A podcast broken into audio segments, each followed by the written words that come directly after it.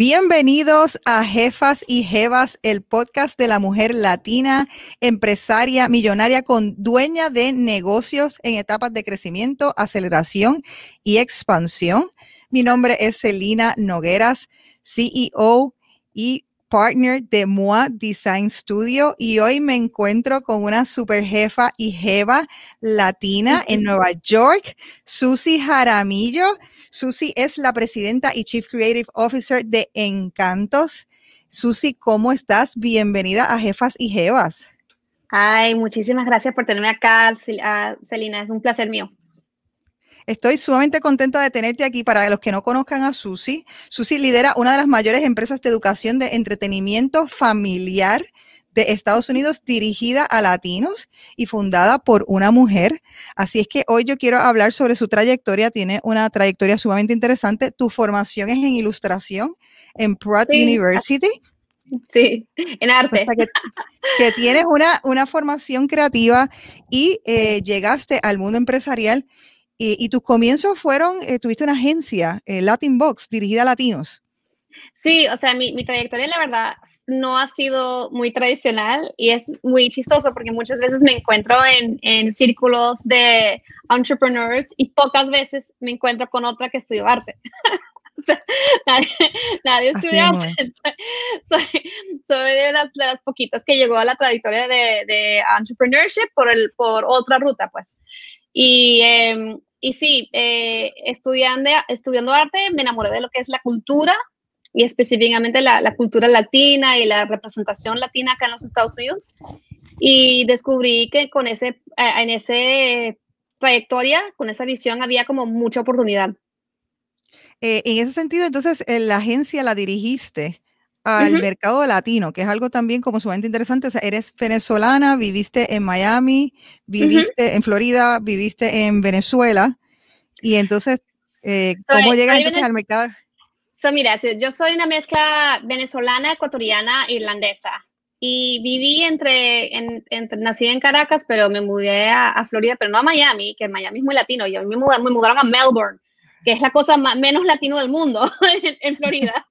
este, y em, crecí entre, después nos mudamos, o sea, y sí, nos inmigramos a Venezuela. Entonces yo tuve la, la experiencia de inmigración al revés, inmigrándome a Venezuela y aprendiendo bien español, o sea, metiéndome en un colegio venezolano. Y después a los, a los 15 volví a los Estados Unidos. Entonces a mí me quedó muy marcado esa experiencia en Venezuela y esa cultura latina como yo la viví y la percepción que era, ah, o sea, las diferencias en los latinos acá en los Estados Unidos y la percepción americana hacia los latinos. Y, o sea, cómo no nos entendían, la verdad.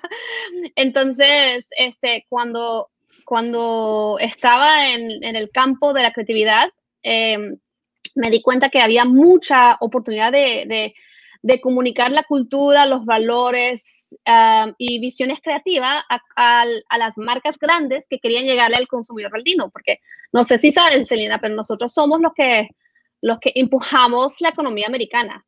O sea, somos el, el 17 y 18% de, de la población, pero compramos el 28% de lo que se es consumo de cosmetics, de telecomunicaciones, de auto, o sea, somos el, el engine de crecimiento del negocio acá en los Estados Unidos. Entonces, es mucha oportunidad. Pero en ese sentido, cuando tú eh, empiezas la agencia, tú tenías clientes ya, ¿cómo llegas entonces a tener los clientes? Una muy buena pregunta. Pues yo empecé la agencia sin clientes y con unos muy buenos socios emprendedores, muy creativos. Y nuestra estrategia era educa al cliente, enséñale enséñale cuánto sabes del mercado, edúcale sobre el mercado y así vas ganando confianza y vas ganando trabajo. Entonces nosotros lo primero que hicimos fue entrar enseñando al cliente lo que era el mercado latino. Mira, en el West Coast, en California es más mexicano, en, en Texas también más mexicano. El mexicano es muy diferente a lo que es o sea, la cultura de Miami, que es muy, you know, cubano, dominante, you know, latinoamericano, que es muy diferente a Nueva York, you know what I mean? So, entendiendo las, las, las diferentes como que variaciones culturales dentro del mercado latino y entendiendo cuáles son esos valores que nos unen, ¿verdad? Eh, y cómo comunicar, cómo casar ese, ese matrimonio entre los valores de la marca y los valores del pueblo.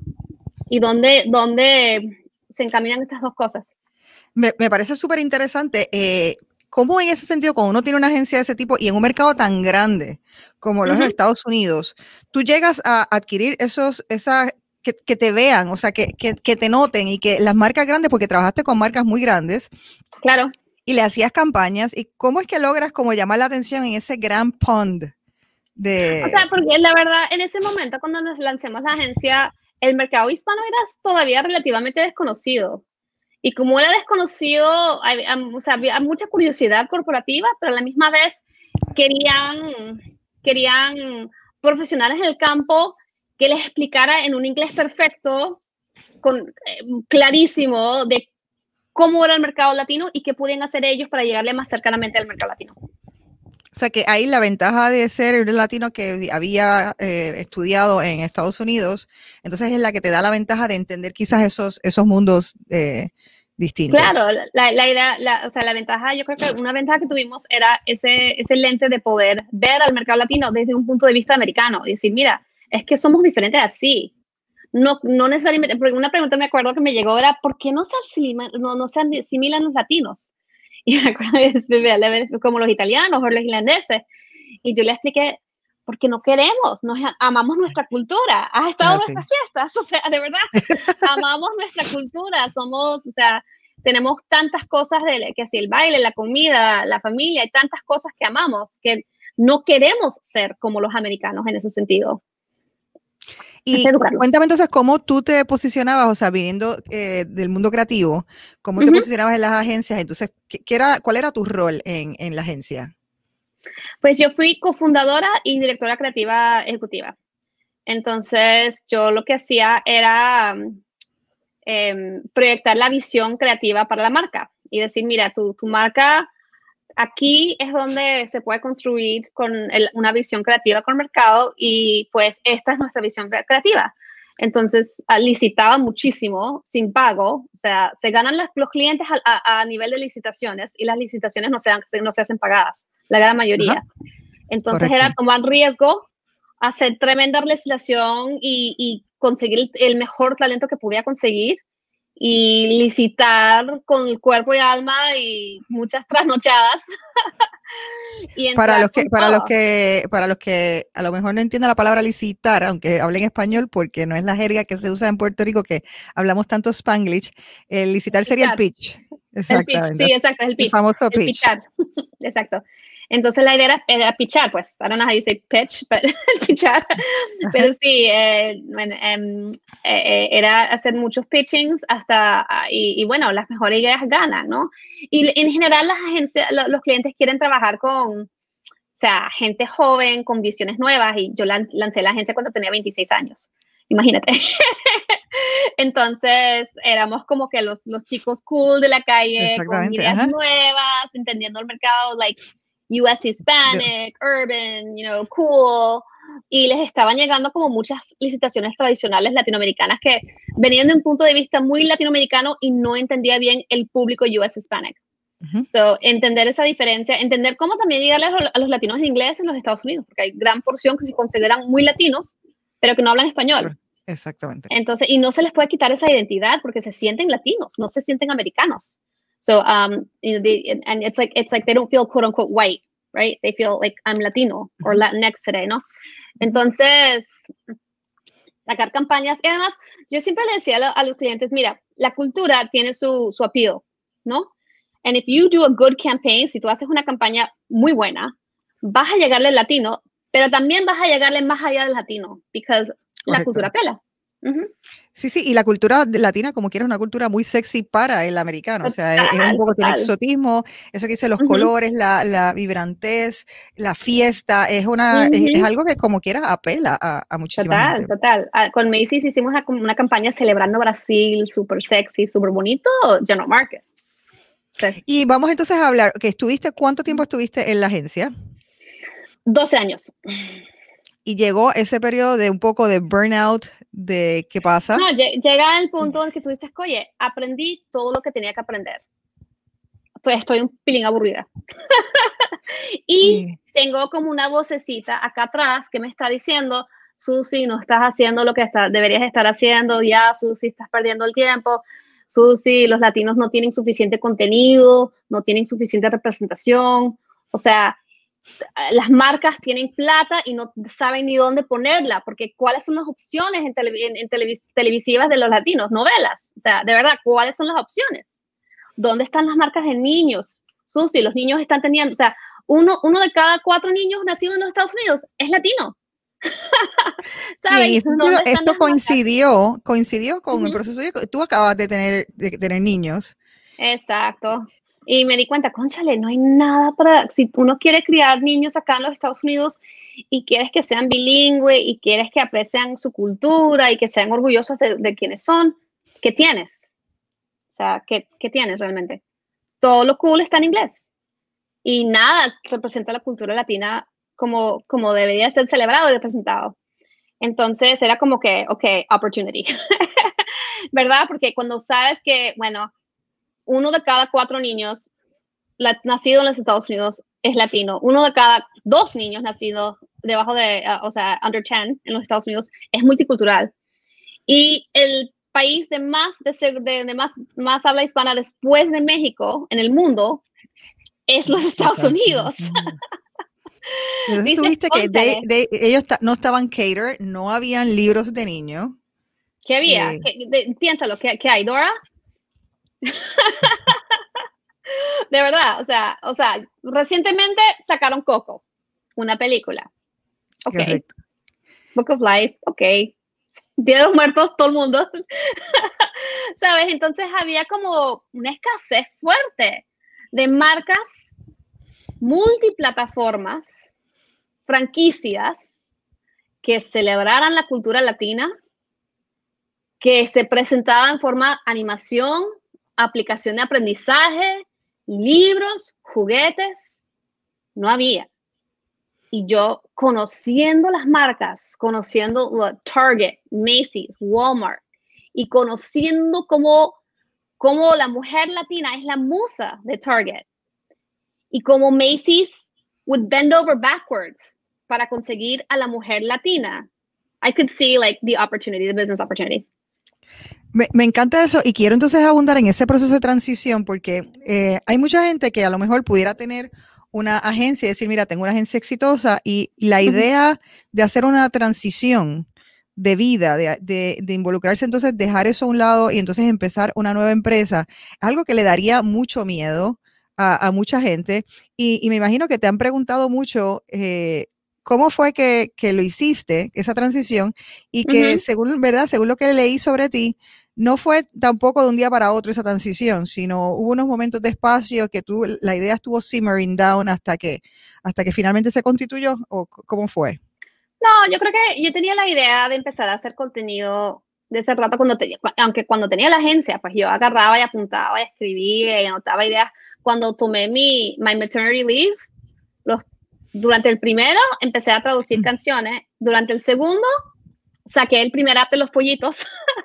o sea, maternity for break for, para mí era como oportunidad de trabajar en mis proyectos personales. y tuve bebés, bebés buenos. um, pero entonces, al, al vender, al decir, ya, eh, esto quiero vender la agencia, lo vendí a una agencia más grande que quería más foothold en los Estados Unidos. Hice un, un deal con mi esposo, que también es como mi socio. Mi esposo, tengo un esposo que, que es un life partner, ¿no? Y eso es lo que se busca en un esposo, alguien que te apoye, alguien que, que sea socio contigo y no espera que tú hagas todo siempre, ¿no?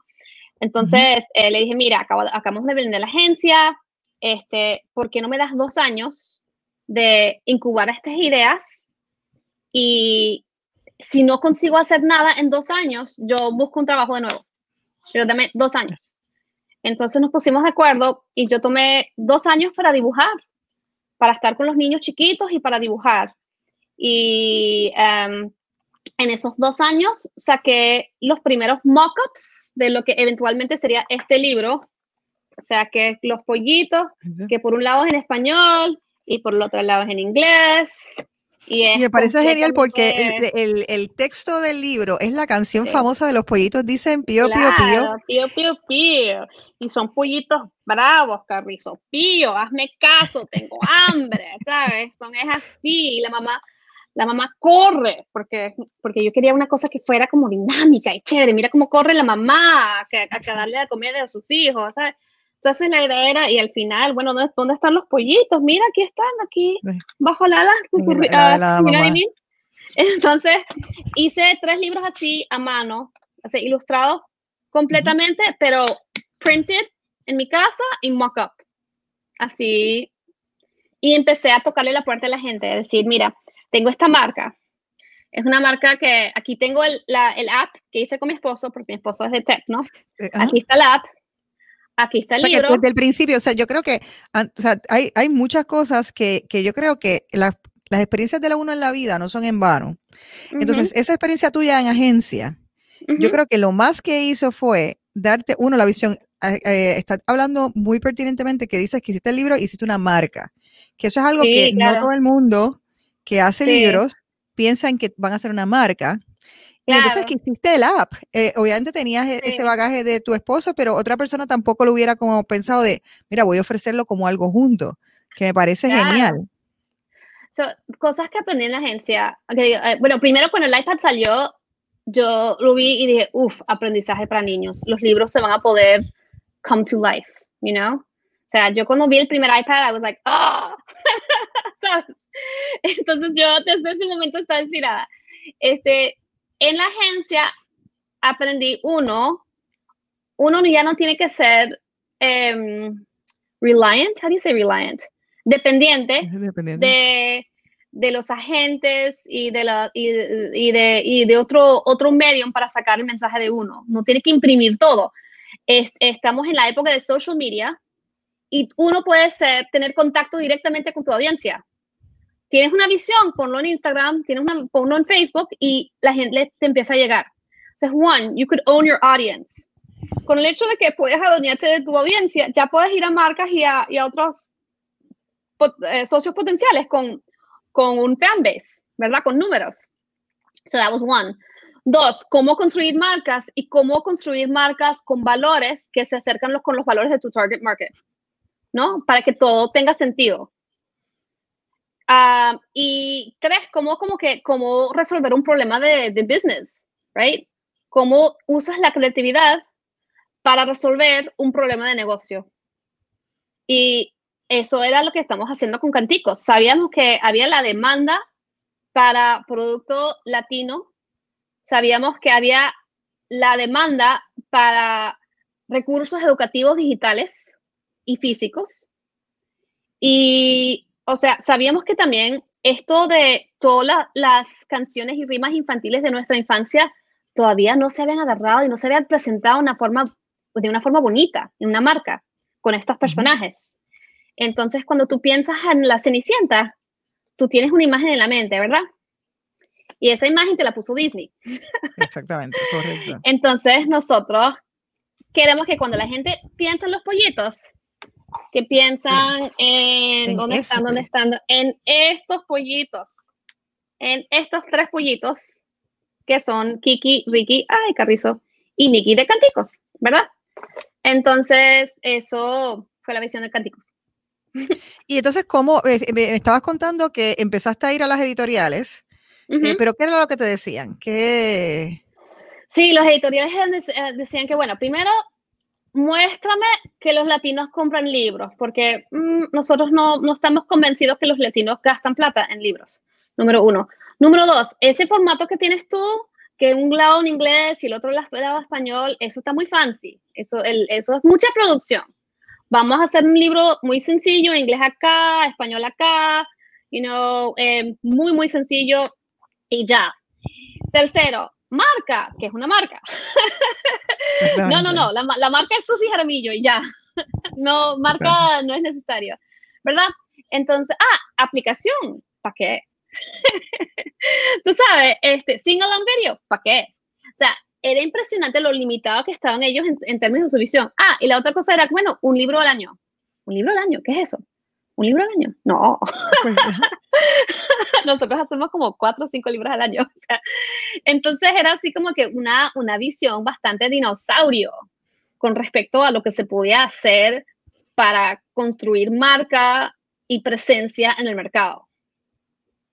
Entonces, este, dije, bueno, esto es una oportunidad, aquí tengo una oferta, déjame seguir hablando porque conozco mucha gente en el campo, yo sé lo que vale el mercado latino. De hecho, yo tenía la filosofía de que si yo te tengo que explicar el mercado latino, no te quiero vender. Exactamente. no te, ni, siquiera te quiero vender. Exacto, tú no eres la persona que... que y yo, o sea, tenía como muchos contactos que eran como mundo de entendimiento, mundo de medios, mundo brand. Y por un lado, em, tenía un amigo que era el comprador de medios más grandes del mercado multicultural. Él le compraba globalmente los medios de Walmart y manejaba todo el, todo el presupuesto multicultural cultural de, I want to say MediaVest, Starcom MediaVest. That's una de las agencias de compra de medios más grandes de los Estados Unidos. Entonces, él se había ido a otra, a ser CMO de otra compañía tech y esa compañía se había vendido a Oracle y él puso en Facebook que había tenido un bebé. Y dije, ay, tuvo un bebé, para encontrar los mismos problemas que yo. Vamos a ver qué está haciendo Steven Wolf Pereira. Entonces, este, le dije, mira, estoy haciendo esto, ¿qué te parece? Y me dijo, ¿qué estás haciendo? Tienes que hacer eso conmigo. Mira que mi esposa y yo estamos pensando, bla, bla, bla, bla, no sé qué. Y bueno, o sea, yo nunca quise hacer esto sola. No, no quiero construir una compañía grande sola. Es un, it's no fun playing alone, ¿no? Y yo tampoco quería manejar los clientes, o sea, los business relationships. O sea, yo, a mí me gusta mi, mi rol creativo, me gusta dibujar, me gusta manejar eh, creativos, pero eso de estar, you know, brokering partnerships, not my thing, ¿no? Entonces, eh, we, we joined forces um, y nació Encantos. Pero te quería decir una cosa, tú me preguntaste sobre el, miedo. Um, fear is real, right? Entonces, cuando yo decidí meterme en el mundo de, de, entretenimiento, yo no tenía un portafolio de entretenimiento ni de ilustración, porque llevaba los últimos 12 años haciendo campañas. campañas. Yo, lo, que tenía era un portafolio de campañas. No one's, además, that's going to work against me, because the world of publishing, ese mundo de, editorial es muy anti-commercial, ¿no? Entonces yo lo que tenía era un montón de trabajo súper comercial. Por eso es que cuando le decías marca, que quería hacer una marca, no, no, necesariamente no entendía la visión. Para nada, para nada. Entonces, este, yo decía, bueno, la única manera de, de, de primero, eh, más miedo tengo de llegar a los 70 y decir, conchale, yo no cumplí con mi propósito en esta vida, yo no le fui, o, o sea, no, no cumplí con los regalos que Dios me dio, que Dios me dio la capacidad de poder dibujar, de, de, de poder pintar, y de poder llevar a cabo mundos este, visuales eh, bonitas, pues. Y en Pratt era muy buena y no estaba dibujando. Entonces dije, conchale, yo no le estoy haciendo, no estoy cumpliendo con mi, con mi don. Y sabes que mi, mi familia, yo fui dos años en un colegio Opus Dei en Venezuela. Y la filosofía de Opus Dei era uno, unos, Uh, you serve, uno le sirve a Dios con su trabajo. Claro, la filosofía era un trabajo de, de, limpiar casas, eso no era mi trabajo. Entonces yo decía, bueno, yo quiero servir a Dios con mi trabajo, con los dones que Él me dio. Entonces, uno como artista se siente más cumplido cuando utiliza todos los regalos que uno tiene y le sirve a su comunidad con propósito, ¿verdad? Que hace un mundo mejor. ¿Qué más quieres? Entonces, realmente, para mí el miedo fue no intentarlo. Y después quedarme con esa, conchale, no lo hice. Eso, eso me daba más miedo a mí. O sea que ahí cuando dices que the fear is real, el fear que uno debe tener no es el miedo de hacerlo, es el miedo de no hacerlo. Exacto, es el miedo de no hacerlo y que te quedas después, después y sabes qué, otra, otra persona lo va a hacer, lo va a hacer mal, y tú te vas a decir, conchale, lo hicieron, tuvieron éxito y no lo hicieron tan bien como yo lo hubiese hecho. Eso es lo peor. you know? Y, en ese, y en ese sentido, Susi, una pregunta. Entonces, este, finalmente no esperaste por una editorial y creaste entonces tu propia editorial. Sí, ¿Cómo, ¿cómo mencionaste la, primeros proyectos? Bueno, para decirte primero, yo jamás solita hubiese hecho eso en la vida. O sea, I would never, never, never. Eso fue la locura de mi, de mi socio. Que él decía, no, nosotros lo vamos a hacer, nosotros no sé qué, mira, yo voy a invertir en esto, lo vamos a hacer el producto más premium, tú vete a Chronicle Books, este, escoge lo que tú quieras, vamos a hacer la cosa más bonita y más bella porque nuestro mercado merece lo mejor y yo sé que la gente va a venir y lo va a comprar. Y yo así como que, órale, vamos. Entonces decidimos lanzar un editorial, concepto que jamás me hubiese corrido sola, este, y él logró negociar la distribución para poder conseguir una distribución con, o sea, de las distribuidoras más grandes. Y bueno, hoy somos una de las editoriales de libros diversos más grandes del país. Fíjate tú. O sea, editoriales diversos que son independently owned. Eh, que no son, y, en, ese sentido, me, me gusta lo que, lo que hablas porque es algo que no hiciste sola. O sea, que estás hablando de que, de que tu lado, tienes tu lado creativo, pero eh, el socio, tu socio en este caso, vino a dar la parte operacional. O sea, que eso es bien importante también para cuando uno está considerando un negocio, que uno también tiene que, yo pienso que lo más que hiciste no solamente fue identificar algo que se llama una habilidad, sino más bien dijiste, no, yo no quiero, tomaste una decisión consciente, yo no quiero ser la persona que trabaje con eso, yo me quiero especializar en mi creatividad. Total, yo sé lo que hago bien. Exactamente. ¿Y, cómo fue la, recepción de ese primer libro? Porque después de eso vinieron muchos libros más. ¿Cómo, pero ese primer libro, que yo creo que es el más que uno te asusta de cómo el mercado lo va a recibir. Total. Mira, te digo una cosa, invertimos mucho en ese libro. o sea, primero lo, lo hicimos todo al, al, top level a nivel producción. Y segundo, contratamos una publicista que se especializaba en el mundo de niños para to really put us on the radar. So, nosotros, o sea, we invested a lot in that very first book porque era como um, setting up el libro para success. Y pues nos salieron star reviews con todas las, o sea, powers de pie en el mundo editorial, con Publishers Weekly, con School Library Journal, con, eh, ¿cuál es el tercero que? Uh, Kirkus, Kirkus Famous Best Book of the Year. O sea, todo el mundo se cogió a canticos, porque era una cosa muy auténtica, era una mamá que, you know, estaba celebrando su cultura y estaba, o sea, uniendo, fíjate que esto solamente existía en, compilaciones grandes, como aburridas, donde aquí hay un libro con 60 canciones. ¿Y qué niño de dos años va a disfrutar eso? ¿Verdad?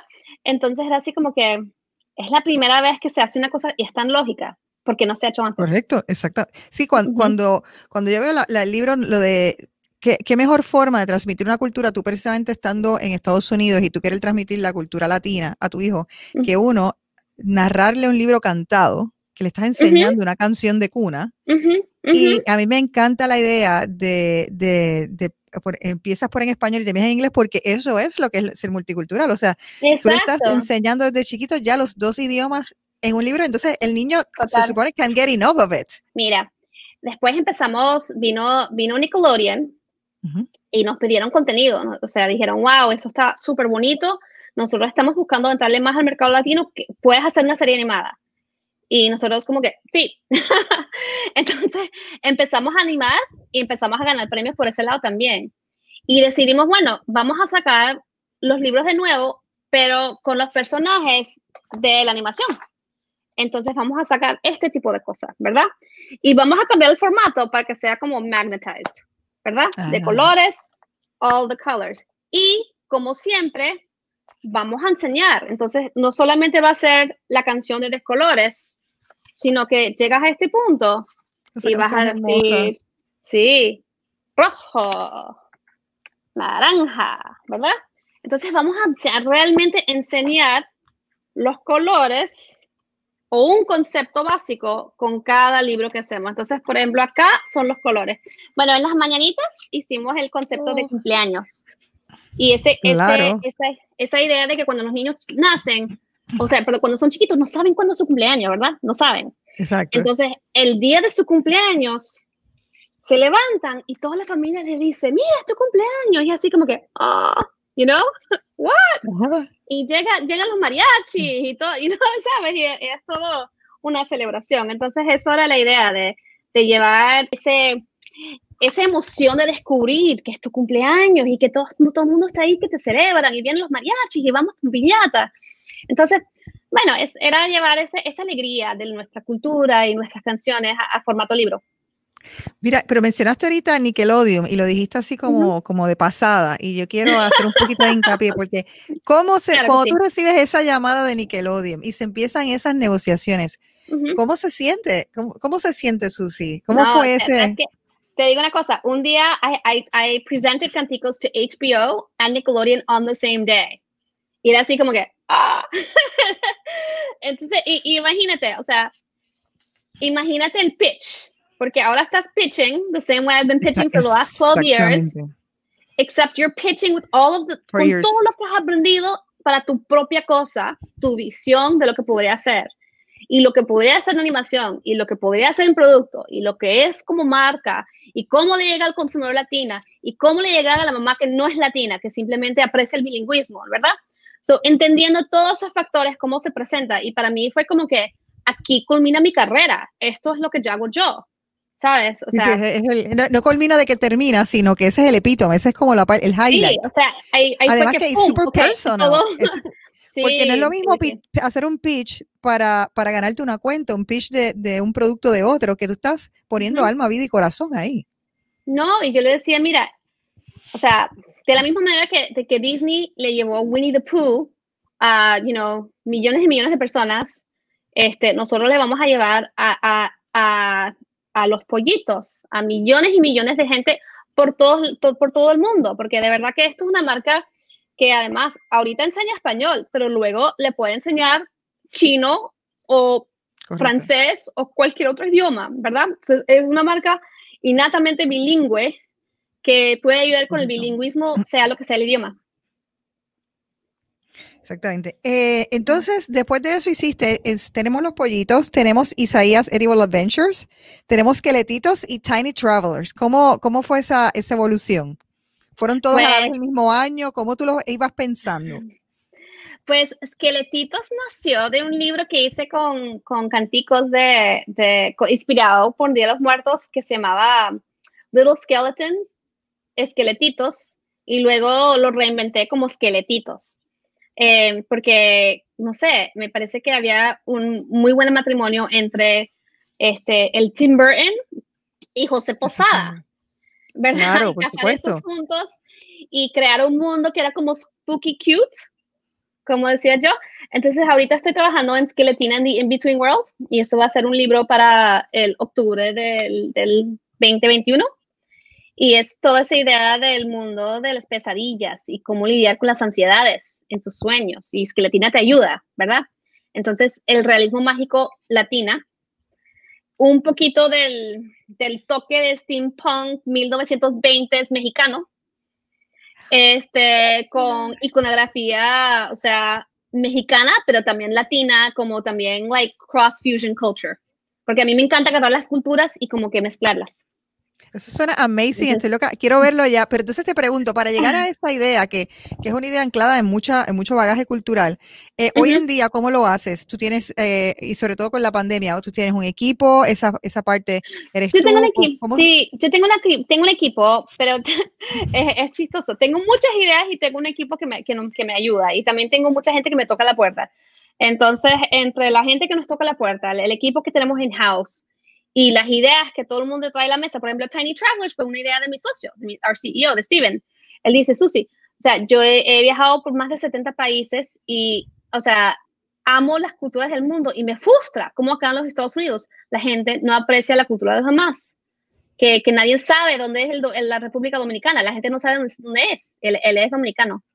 So, um, conchale, me encantaría hacer una marca que luego se llevó a cabo como Tiny Travelers, que este es el libro de Tiny Travelers más reciente, que es Japan, explicando... Esto es como la guía, esto es como la guía de wallpaper o la guía de Monocle. sí, para pero niños. Para, para niños. Pues, imagínate que una guía de Puerto Rico no existía hasta que nosotros lo hicimos. Esto no existía, explicándole, mira, aquí está la isla, los tesoros de la isla, este, la Habana Vieja, tú sabes, el y bueno, en cada spread encuentro el coquí, o sea, esto no existía para niños. Explicamos bomba, explicamos vigente, explicamos, tú sabes, este arroz con gandules, explicamos todo, ¿verdad?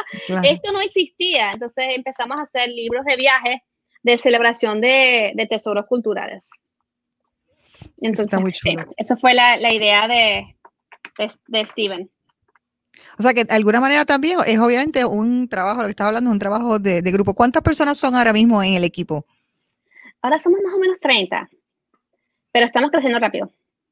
¿Y cuántos libros están sacando al año? Por ahí 10. Oh my God. Vamos a hablar entonces un poquito de dinero. Obviamente sabemos que estamos en el podcast de Jefa y Jevas y las Jefas y pues. Jevas que nos escuchan quieren saber, quieren llegar al millón, quieren llegar a facturar un millón. ¿Cómo es, cómo fue para ti ese proceso? ¿Se dio en la agencia, se dio en, en Canticos? Eh, ¿Cómo se dio y, y, qué problemas o struggles tuviste para llegar ahí y superarlo?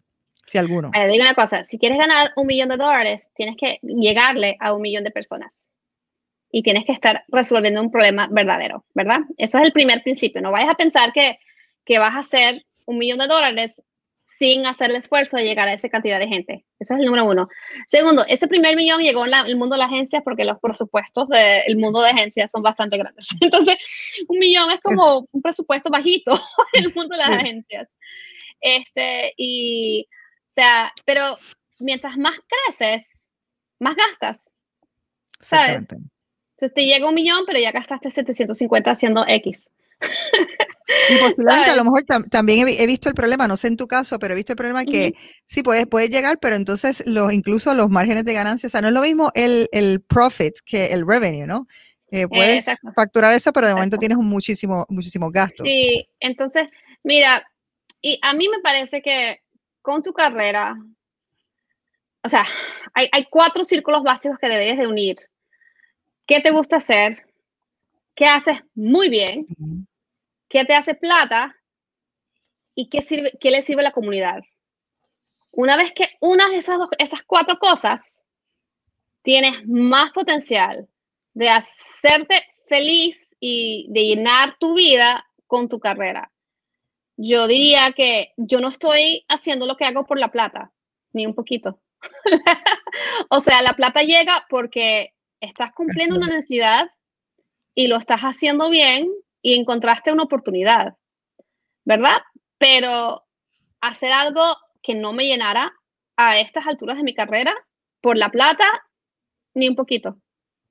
¿Sabes? Y bueno, depende de cada quien, claro, los casos, las circunstancias de cada quien.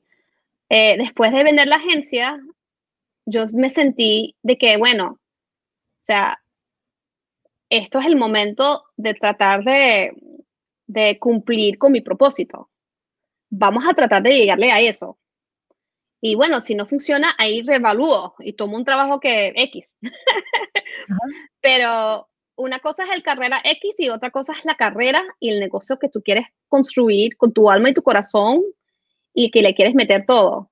Entonces, el millón llega y tú más o menos en tu cabecita ya tienes alocado de cómo está gastado ese millón y, las oportunidades del próximo dos millones y cómo vas a, cómo vas a, a construir. Entonces el millón te llega como, como cemento para seguir construyendo. E, eso entonces te iba a preguntar, eh, los negocios tienen diferentes tipos de, de pasos, ¿no? De, de, de, escalas. Eh, precisamente, ¿cuál fue entonces tu próximo paso después de, de llegas a ese millón o estás? ¿Qué fue lo que sucedió que cimentó entonces la compañía per se que tú dijiste? Eh, o sea, por ejemplo, que ya puedes tener esta compañía segura, que puedes asegurarte que le puedes dar el trabajo a la gente, que, que tú dijiste, ah, ya, ya llegué al próximo paso. ¿Fue por alguna alianza que hiciste? ¿Fue por algunas ventas en particular? ¿Cuál fue ese momento? Mira, eh, primero te digo una cosa, en el mundo de las agencias, nada nunca es seguro. Nunca. especialmente cuando estás trabajando en el mercado latino, porque tu, negocio muchas veces está bastante atado al negocio del mercado general. Y si la agencia del mercado general pierde su deal y el cliente está buscando otra agencia de, de mercado general, hay muchas posibilidades que esa nueva agencia va a venir con otra agencia latina y probablemente tú vas a perder tu almuerzo. Número dos, cambio de CMO, cambio de agencia. Exactamente, correcto. Entonces, ese, y los CMOs se cambian cada dos años. ¿Verdad? Entonces, el, el mundo de, de, la agencia nunca fue así tan seguro. O sea, estabas, tenías, ¿qué? 5 millones del banco hoy, y mañana, pero pierdes el cliente mañana y tienes que soltar 15 personas o 20 personas. Entonces, yo nunca me sentía como que, ah, ya, Estoy segura que no sé qué. Increíble, que yo creo que es una de las cosas que nosotros los que tenemos una agencia precisamente es esa, uno está en ese estrés constante y por eso siempre está buscando clientes porque uno no sabe ese momento en donde el cliente grande eh, cambia. Y por eso, por eso también me atraía el, el mundo de, de, crear marcas, porque el mundo de crear marcas es eh, sembrar la semilla y que crezca el árbol. O sea, una vez que tu marca crezca, ya la inversión se hizo y tú lo que estás haciendo es recibir fruto, recibir fruto, recibir fruto. ¿Verdad? Allí sí hay sustentabilidad. Eso, esa palabra existe, sustentabilidad. No sé, creo que me lo inventé. Estabilidad. Estabilidad. Sustainability is what I was trying to say, pero no sé si, ah, how do you say sustentabilidad. Sustentabilidad, eso. Entonces, ahí sí hay sustentabilidad cuando tienes este, una marca que le llega a la gente, que la gente lo busca. Y por cierto, nuestro negocio es un subscription-based business. So, and the mm. reason, por la razón por la cual es subscription-based es porque ahí tienes repeat revenue. Claro. ¿Verdad? Y puedes, puedes mirar cuánto vas a tener a, largo plazo. Y esa visión no la traje yo. No, no me dejes el crédito por eso. Eso es puro mi socio, que eso es lo que hace él yo hago que las cosas sean bonitas y chéveres. tú haces que él tenga algo que pueda vender y mercadear. Sí, yo gano los premios, yo soy Kid Screen, mi nominado, este, todos los premios de publishing, y él es el modelo de negocio y se hizo así. somos los, los, Wonder Twins, él hace su parte, yo hago la mía. Este, te, iba a preguntar, ahora, que estamos hablando de eso, este, sé que has hecho rounds de inversión, que es otra cosa que, que la gente, eh, que es sumamente interesante y que mucha gente desconoce. Dificilísimo. Qué aprendiste de, ah, de, round de inversión y cómo, cómo fue el proceso. ¿Cuándo fue que dijiste también, ahora necesitamos un round de inversión para ir a ese next level? So, les voy a dar este, consejos básicos de eh, inversión y no son necesariamente los consejos que vas a esperar, pero son los que yo vi, nos funcionó, nos funcionó muy bien. Te cuento un poquito sobre mi socio. Este, él viene del mundo de private equity. Él trabajaba con Violi, que es una de las inversionistas más grandes de, Colombia y Sudamérica y con los Santos Domingos y, o sea, un montón de familias así de, you know, de, de private equity. Y entonces él entendía muy bien ese mundo de, de de inversión y cómo se evalúa una compañía y you know, the line, cómo se, se mira un, un, operating budget, un, un, un projections, un spreadsheet, ¿sabes? Eso es el mundo de él, eso no es el mundo mío. Sin embargo, lo que realmente nos ayudó a hacer esas rondas de inversiones es que, es que él es el ser más generoso del mundo y había ayudado a tanta gente como comprador de medio, como CMO de marca tecnología, como inversionista trabajando con estos inversionistas de, Latinoamérica, que cuando le tocó a él a empezar a hacer llamadas, todo el mundo lo quería ayudar. ¿Sabes? Por ser tan generoso con su tiempo siempre, con ayudar a cualquier amigo que andaba, o sea, hacia arriba si le miras lo que está haciendo Steven en LinkedIn ahorita, celebrando talento de color, celebrando cuando empezó, cuando empezó lo de, lo de la muerte de George Floyd, um, eh, Steven agarró, o sea, se acabó esa, esa, esa, excusa de que no hay suficiente black talent. Mira, yo todos los días voy a celebrar un talento afroamericano. Cuando llegó Hispanic Heritage Month, la misma cosa. ¿Sabes qué? Se acabó esas excusas que no hay suficientemente, suficiente talento latino. Mira, yo todos los días voy a celebrar un, talento latino. Entonces, él es un tipo de mucho principio que siempre ayuda a los demás, de muchos amigos. Y cuando eres una persona así, la gente te quiere ayudar.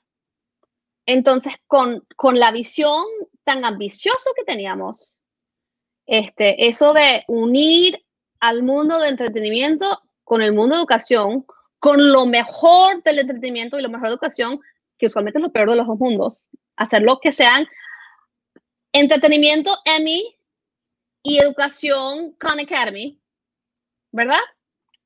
Con una plataforma tech que nunca se había hecho, la gente creía, porque sabían lo dedicado que estábamos al propósito. Veían el equipo, que yo tengo un equipo del carajo, la verdad, muy, muy bueno. y veían la visión y, y, y, y, and, and, y se, se, they joined us. ¿Qué te, ¿Qué te, puedo decir? They, they believed. We made easy believers. Porque realmente se veían que nosotros no somos, no, no somos niños que estamos aquí metidos en el entrepreneurship game para hacer plata. No, we're not here, ay, vamos a hacernos los entrepreneurs. No, nosotros somos adultos. Yo tengo más de 40, él también. este, nuestro equipo también es un equipo muy seasoned, de, de un calibre profesional bastante alto y pues este, nos apoyan porque ven que somos adultos, que tenemos mucho propósito, una visión bastante fuerte, bastante grande y que nos hemos comprobado ya con premios como con, con amor de fans, porque a mí me llegan unas cartas espectaculares, los, los, este, los, em, las tortas de cumpleaños, las fiestas de cumpleaños de canticos, las menciones de Eva Longoria, su, su libro favorito, este, Chloe Kardashian, o sea, nos llegan un montón de apoyos celebridades, o sea, entonces es una, es una buena, una buena combinación para los inversionistas. Excelente. Eh, te quería preguntar entonces ahí, por, por último, en esa parte eh, empresarial, eh, ¿cuál entonces fue la lección más grande que, que has tenido en esta parte, quizás de negocio, que conjuraba la, la parte de negocio con la creativa? Mira, yo creo que eh, uno de los, de los, em, de las cosas que aprendí en la agencia fue em, tener un pólice de solamente trabajar con gente buena. Y cuando digo gente buena, digo gente de buen corazón. Um, in English, I say I have a very strict no asshole policy. I hope that's okay to say. Yes, of course. En Spanish, digamos que trabajo con gente con buen corazón, con buenas intenciones y que realmente esté trabajando contigo por las, razones correctas. Eso es número uno. Número dos, hay que aprender a, a confiar. No en cualquier persona, pero cuando escoges una persona para ser tu socio, escoges a, tu equipo, escoges a, alguien que sea tu teammate, hay que aprender a confiar y trabajar juntos, cada uno en su lado. Y no yo tratar de ser el deal de Steven y Steven tratar de ser la, creatividad, ¿verdad? Cuando tienes ese tipo de respeto y confianza, puedes correr mucho más rápido. Su parte. Sí, corres más rápido. Y la parte que me, intriga, la parte de la tecnología, que es una que ustedes han incorporado, o sea, no solo has sido pionera en que, en que generaste una marca de los libros, sino incorporaste en la parte tecnológica. Primero me pregunto, ¿tu esposo sigue trabajando contigo? Sí, mi esposo, mi, primero, mi esposo es el tech, mi, esposo es el verdadero, el, el, secret weapon, el verdadero cerebro de, de la compañía, porque Steven does sus spreadsheets financieros, yo hago la parte creativa, Carlos es tech. Ahora, Carlos, en dado momento, era uno de los, era el olimpiado gold medalist em, de matemática en Colombia. Este, Carlos, este, estaba reinventando el restaurante con tecnología AI para McDonald's. O sea, es un duro en la tecnología. Eh, y pues, pero Carlos también en dado momento fue profesor de creatividad y matemática ¿verdad? Entonces, él tiene como que su alma de, de enseñar y de utilizar la, tecnología para enseñar y, tiene su lado juguetón con la tecnología. Fíjate que cuando, cuando, cuando, estaba mi, mi segundo, mi hija, cuando nació y le dije, bueno, vamos a hacer lápiz los pollitos, o sea, él dijo, dale, vamos.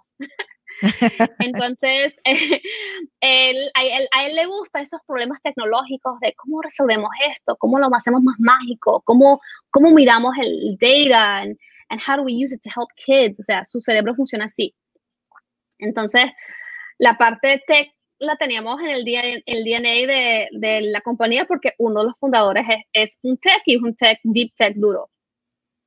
Eh, me están preguntando por aquí qué son los tres ingredientes principales. ¿Cuáles son los tres ingredientes principales para el éxito de un libro de niños?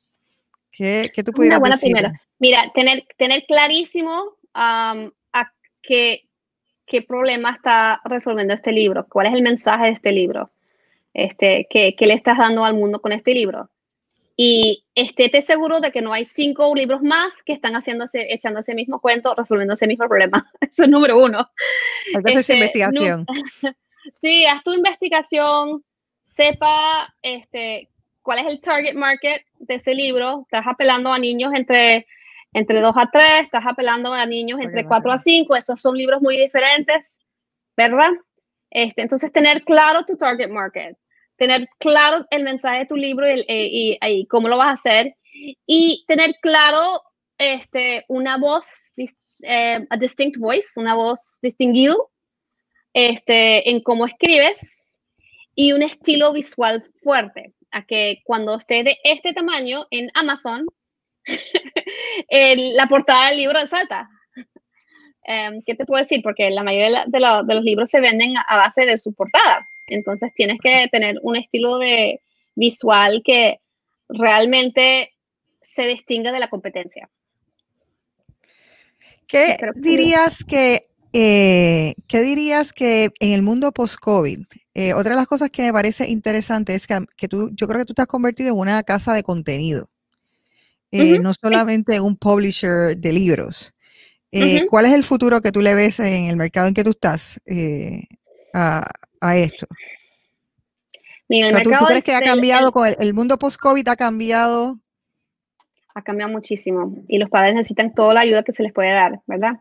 Entonces ahorita estamos todos, muchos con los niños estudiando en casa, este, pegado al Zoom hasta las 3 de la tarde y después pegado al iPad o, o cualquier otra cosa o fastidiando porque están aburridos, ¿verdad? Entonces uno necesita, necesita buscar maneras de entretener a los hijos pero y ojalá que ese entretenimiento sea, sea educativo y no completamente frívola, ¿verdad? Buscar maneras este, conscientes de entretener al hijo. Entonces, lo primero que hicimos fue crear como un Learning Hub, que es una destinación gratis en el, en el website de Canticos, donde tú puedes bajar todo tipo de, de printable, de juego y de cosas gratis para los padres que están sufriendo ahorita con COVID, ¿verdad? Lo segundo que hicimos fue empezar con Chale, vamos a, llevar esto de canticos a, un, sitio em, digital, a una aplicación donde un padre puede tener toda nuestra música, todos nuestros, videos y todos nuestros libros en un solo destino y vamos a agregarle juegos, que si aprender phonics, pero con burbujas, que si aprender a contar, pero contando eh, dulces de una piñata, ¿sabes? Jugando con nuestros personajes, este, identificando emociones, a que, que aprendan a identificar emociones en otros, a desarrollar esa, emoción, esa inteligencia emocional. Entonces, este, em, em, sacamos una app que hoy día, la verdad que, o sea, es el mejor bilingual learning app para un niño de menos de 5 años. Y el gol de esa aplicación es que llegan al kinder hablando inglés y español, hablando y leyendo en inglés y en español. Ese es el gol de esa aplicación. Que si lo, lo juegas por un año, así va a llegar tu hijo al kinder. Y le estamos metiendo juegos nuevos, libros nuevos, cosas nuevas todas las semanas. Entonces, eso... Y es, ese en particular es un caso de subscription. ¿Cómo es el modelo entonces de generar ingresos de, de un modelo como ese? O sea, el, el, eh, el subscription es, o sea, $6.99 a month ¿verdad? Y tienes acceso a un montón de contenido que ayuda a que tu hijo sea perfectamente bilingüe. Y todos sabemos que mientras más temprano empiezan, mejor van a hablar después y más rápido aprenden. Y más oportunidades tienen también en la vida. Más totalmente. Y además, los estudios han, han demostrado que, bueno, sí, si eres bilingüe, resuelves problemas mejores, piensas más creativamente, este, ah, tienes más empatía, tienes más flexibilidad mental y hasta, hasta ayuda con la demencia. Tienes menos chance de agarrar demencia después de viejo. Entonces, tiene un montón de ventajas cerebrales. Entonces, este, y el 85% del, desarrollo cerebral se hace antes de la edad 5. es, el momento de enseñar a que, un segundo idioma a un niño. Y yo diría que en, este mundo post-COVID más todavía es importante porque si ya no tienes, si no puedes ir a la escuela, entonces la persona está careciendo entonces de, ese, de esas relaciones que están en la escuela, de esa educación. Y entonces cosas como, yo creo que esto adelantó tantísimo el componente tecnológico, pero un componente tecnológico como el que tú tienes que sea bien pensado y que esté dirigido hacia la educación. Claro, claro. Y no, y, nosotros decimos que hay tanto entretenimiento frívolo en el mundo, no vale la pena hacer eso, porque no, no empezamos a hacer entretenimiento con propósito, entretenimiento que realmente entretenga al niño, pero que le dé algo más, algo que le va a ayudar a, tener más éxito en el futuro. Entonces, todo lo que hacemos lo hacemos pensando en esas habilidades del, del siglo XXI que el niño va a necesitar. Eh, que sea, sea esas habilidades de creatividad, habilidades de, resolución de problemas, habilidades de, de, bueno, obviously literacy, life skills, learning skills. Hay un montón de habilidades que no necesariamente son enseñados en el colegio, como resilience, ¿verdad? Optimismo, grit. Entonces, creamos contenido que realmente celebra esas habilidades y que le ayuda al, niño a adquirir esas habilidades que le, le van a hacer más fuerte como individuo, como estudiante y como profesional. Pues bueno, Susi, me encanta. Quiero hacerte dos preguntas entonces para terminar. La primera es, ¿qué es el futuro de Encantos? El futuro mm. cercano, porque imagino que ya tienes, con esta pandemia, yo creo que lo que has hecho es, me da la impresión que lo que has hecho es pensar en más ideas, más ideas de cosas que quieres hacer más rápido. Sí, lo cual eso significa que el, el, enfocar es el reto real. Yo creo que es el, reto de, cada, de cada empresario, empresario con, con, muchas ideas, en qué te vas a enfocar, porque sin enfoque no tienes nada, ¿verdad? Entonces, por ahora vamos a realmente desarrollar, o sea, una app espectacular que sea realmente un destino para el aprendizaje bilingüe para todo padre con niño menor de 5 años. Eso es el número uno. Esto va, o sea, queremos el, el, el app número uno. Número dos, queremos seguir desarrollando um, contenido para, para canticos que le llega a, a, los profesores y los padres um, en el mundo que quieren seguir usando la música y los sing-along videos como para educar a sus niños. Y estamos siguiendo con otras marcas. Entonces, este, el libro de Esqueletina sale, Tiny Travelers va a seguir, y bueno, siguiendo, seguimos construyendo marcas. Y en ese sentido, lo que sí me parece interesante, si estoy entendiéndote bien, es que siempre mantienes el target, no solamente del bilingüe, sino el target de edad. O sea, que, que lo que estás haciendo, que me parece súper eh, interesante, que lo que estás haciendo, estoy, estás creciendo en ese sentido horizontalmente, como que te mantienes en el target, sigues aprendiendo de, ese, de las necesidades. Exacto, todo el conocimiento que ya tienes se va building up, pero sigues manteniendo el mismo target de edad, que me imagino que, que has, que has tenido, no sé si tienes miembros en tu equipo que, que conocen entonces las destrezas de aprendizaje y, y todos los... Total, tenemos una directora de, de, currículum espectacular de Perú que es experta en el bilingüismo y es experta en, en early learning. Y ella trabaja con varios educadores a hacer todo lo que sea nuestro currículum. Y estamos mirando, bueno, con canticos los más chiquitos, los preschool, después estamos mirando con, con Skeletina y con Tiny Travelers, o sea, edades un poquito mayor, ¿no? Y para seguir, and so eventually eh, Encantos estamos pensando really um, apelar a niños entre edades de 0 a 10. Pues muchísimas gracias, Susi. Por último, te quiero preguntar, ¿qué consejo la Susi de hoy le daría a la Susi cuando empezó Encantos? ¿Qué consejo mm. le darías? Pues, o sea, Encantos, mejor, mejor Latinbox, que yo todos mis aprendizajes la aprendí con, más con Latinbox que con Encantos. Encantos llegué más o menos madurita, ya después de los 40, ¿no? Este, la mayoría de mis, de mis aprendizajes fueron con Latinbox. Este, controla tu energía, céntrate. ¿Qué significa controlar tu energía, Susi? ¿Cómo tú le dices eso? Una, de una latina a una latina. ¿Qué, qué significa eso? Pues a veces decir las cosas una vez en el momento indicado, tienen más peso de decirlo 80 veces y que nadie te escuche. a veces, este, observar más y escuchar más y pensar más llega a tener más consecuencia que actuar rápido. Entonces, esa idea de ser más consciente, escuchar más, hablar menos, este, calcular más. Muy bien, wow. Eh, eso para las latinas, tú sabes que eso es bien complicado, ¿verdad? Eso es complicado, pero te digo, por una razón, Dios te dio una boca y dos orejas. Muy bien, Susi. La, la, gente que quiere seguirlos a ustedes, que quiere eh, adentrarse en el mundo de encantos, ¿dónde pueden conseguirlos? ¿Dónde pueden seguirte? Claro, mira, encantos, arroba encantos brands. Canticos, que es realmente donde ponemos más contenido, es arroba canticos world. Y a mí me pueden encontrar en arroba su jaramillo, S-U jaramillo. Gracias, Susi, por haber...